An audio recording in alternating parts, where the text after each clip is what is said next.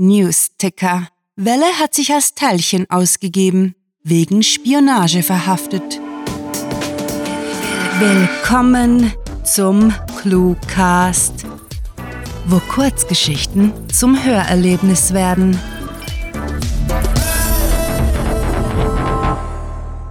Das perfekte Fantasy-Paar.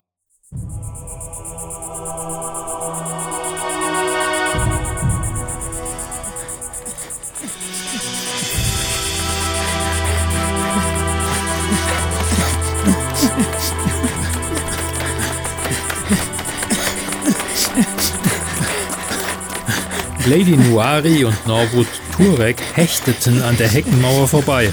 Sie voran, er hinterher. Sie hatten ihre Verfolger abgehängt, vermutlich schon vor einigen Kilometern. Aber je mehr Abstand sie zwischen sich und die Horde wild gewordener brachten, desto besser. Im Spurt fasste er mit der linken ihre Schulter, gleich danach mit der rechten einen ausgedienten Fahnenmast, sodass sie beide schwungvoll um 90 Grad herumwirbelten. Die Sonne ging gerade unter, als sie den Hintereingang erreichten, die Flügeltür aufbrachen und hinter sich verbarrikadierten. Automatisch schnellten seine Finger zum Lichtschalter. Eine Gewohnheit, die man sich offenbar auch nach Jahrzehnten ohne Strom nicht abgewöhnte. Endlich! keuchte sie, sich den Schweiß vom Gesicht wischend. Machst du die Blase? Er nickte, neigte sich zur Seite und ließ seinen Langsachsen mitsamt den Dolchen, die in derselben Halterung steckten, vom Rücken gleiten. Sehr zu Lady Noiris Ärger ging er die Aufgabe gemächlich an, entledigte sich zuerst seiner Rüstung, bevor er die Sphären aus dem Beutel kramte und sie mittig im Atrium auf dem Mosaikboden abstellte. Hüter der Welt, stimmte er mit einem gelangweilten Tonfall an, Beschützer der Wesen und Götter der Nebel, hüllt diesen Ort in euren Mantel. Aus den Kugeln trat eine purpur schimmernde Wolke aus, die Norwood Turek zum Husten brachte und sich erst im, dann um das Haupthaus herum ausbreitete und sie vor den wild gewordenen abschirmte. Weißt du, Turek, seufzte sie und legte nun ihrerseits die Waffen ab. Es gibt Magier, die mehr Enthusiasmus zeigen, wenn sie Schutzzauber sprechen. Ah, ich mach den Mist seit 84 Äonen. Das Prickeln ist nach dem hundertsten Mal erloschen. Gähnend oh. schlenderte er durch den düsteren Raum und knackte mit den Gelenken. Übrigens bin ich kein Magier. Ich bin Krieger. Krieger, Schmieger, spottete Lady Nuari und band sich den Zopf neu. Hm, die Wildgewordenen waren heute echt hartnäckig. Was hast du erwartet? Die Unruhe hat sich bis in ihre Gefilde verbreitet. Er starrte sie verständnislos an, zuckte mit den Schultern und begann, ihre Rationen auf der untersten Treppenstufe auszubreiten.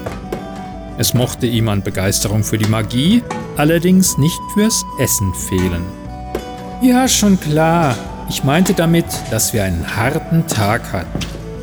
Ihre Schritte hallten unangenehm durch das marode Haupthaus. Einst war es das Epizentrum der Rebellion gewesen. Heute diente der ausgehöhlte Bau, dessen zweiter und dritter Stock längst eingebrochen war, lediglich als Außenposten für Reisende wie Sie. Wir haben nur schwere Tage. Vorfreudig setzte sich Norwood Turek auf die Treppe ins Nichts und zupfte an der Schnur eines Bündels. Ha, Würste! Wie kannst du in so einer Lage dermaßen verfressen sein? Ächzend legte Lady Nuari den Kopf in den Nacken, verharrte eine Weile und gesellte sich schlussendlich doch zu ihm. Hab ich gerade eben gesagt. Wir haben nur schwere Tage. Was hilft es da, wenn ich mir das Essen verderben lasse? Murrend musste sie ah, zustimmen, nahm sich ein Brötchen, klopfte es ab und kaute schließlich lustlos darauf herum. Wie lange bleiben wir hier? Drei, vielleicht vier Nächte, nuschelte er zwischen zwei Bissen Wurst. Isst du die Mohnsamen nicht? Nein. Sie betrachtete die verstreuten schwarzen Punkte auf dem Steinboden und rümpfte die Nase. Bäh, ich hasse Mohn. Das Zeug kriegt man kaum aus den Zähnen. Hm, machte er, schnappte sich eine Dose Linsen und entzündete ein Feuer auf seiner Handfläche, um die schleimige Mahlzeit aufzuwärmen. Der Rest ihres Abendessens verlief in gewohnter Stille. Weder Lady Nuari noch Norwood Turek hatten das Bedürfnis, ihre Zweisamkeit mit Geplauder zu verderben. Immerhin kam es selten genug vor, dass sie sich einigermaßen verstanden.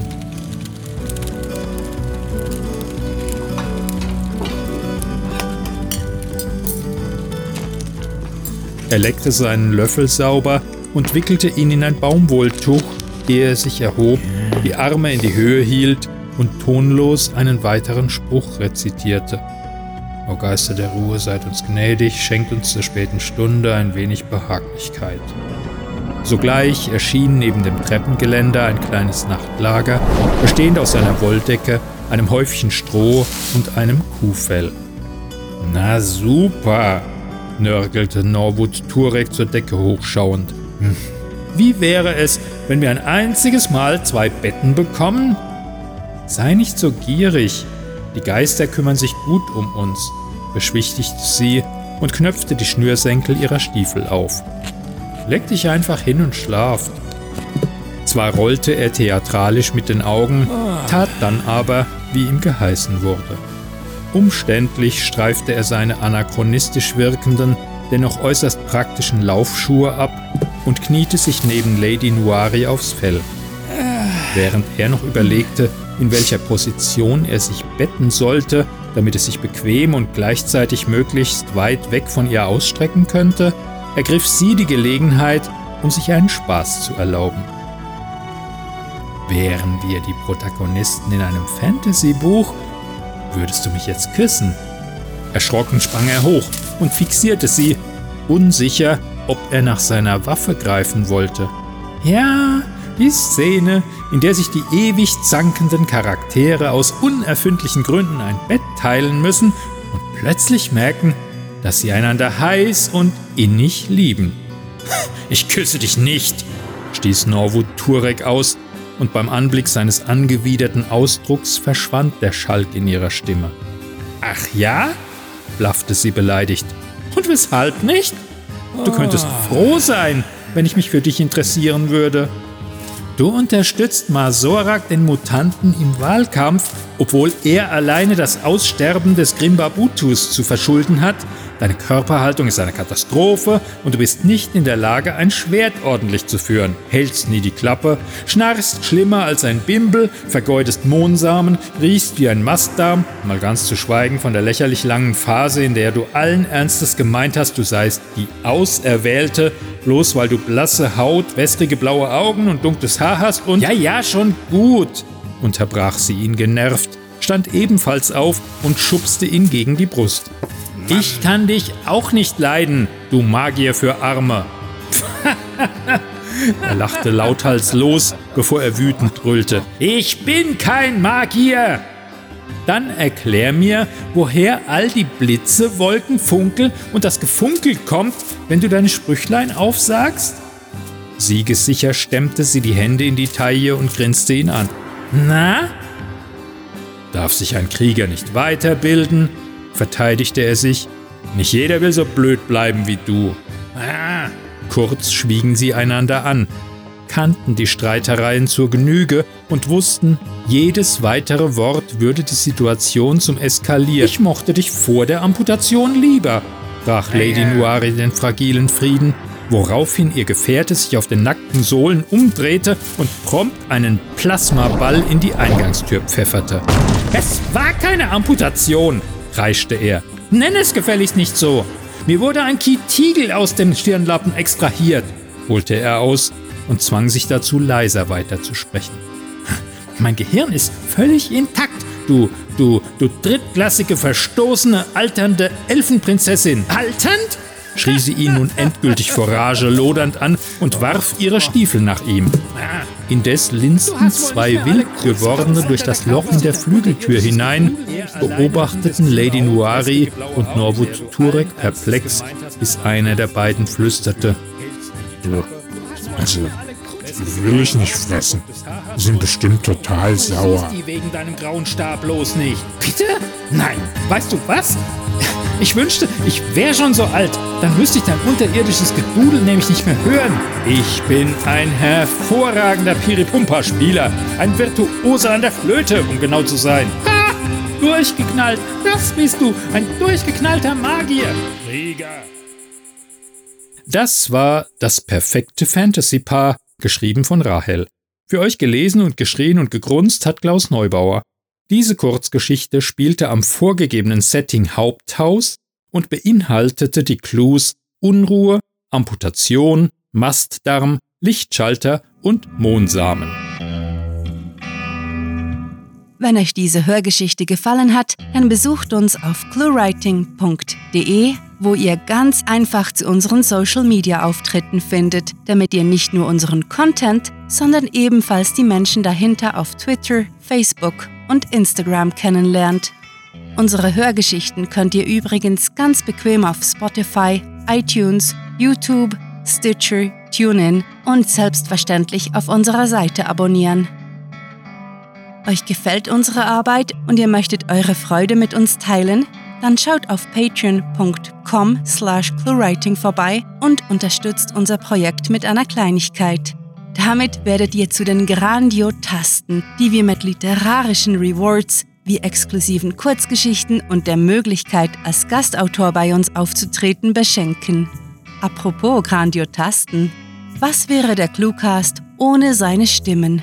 Auf unserer Seite entdeckt ihr sie alle, also besucht diese Helden des Cluecast auf cluewriting.de slash cluecaster und vergesst nicht, dem Echo ihrer Stimmen zu folgen. Das war es für diese Folge und wir verabschieden uns mit dem Cluecaster-Kampfschrei. Mit fantastiliardischem Dank fürs Zuhören und den besten Wünschen. Eure Cluecaster.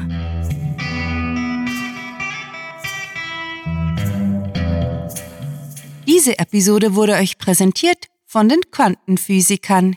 Ihre Sponsoring-Nachricht ist entweder in der Box oder nicht.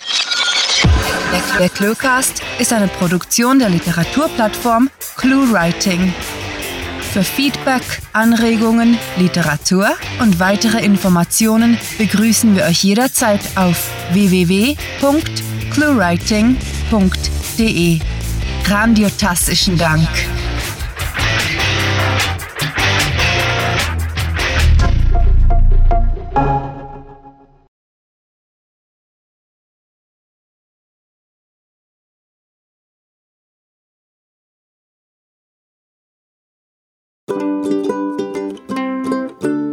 Vorfreudig setzte sich Norwood Vorfreudig setzte sich Norwood Turek auf die Norwood Turek. Wer schreibt solche Namen? Ton ab, Band läuft. Ähm, ich habe heute zu viel Kaffee getrunken und jetzt kommen wir zur Geschichte. Das war ein Auto. Es mochte ihm an Begeisterung für die Magie, allerdings nicht fürs Essen fehlen. Ist es wirklich von Rahel oder ist es von Sarah geschrieben? Hm.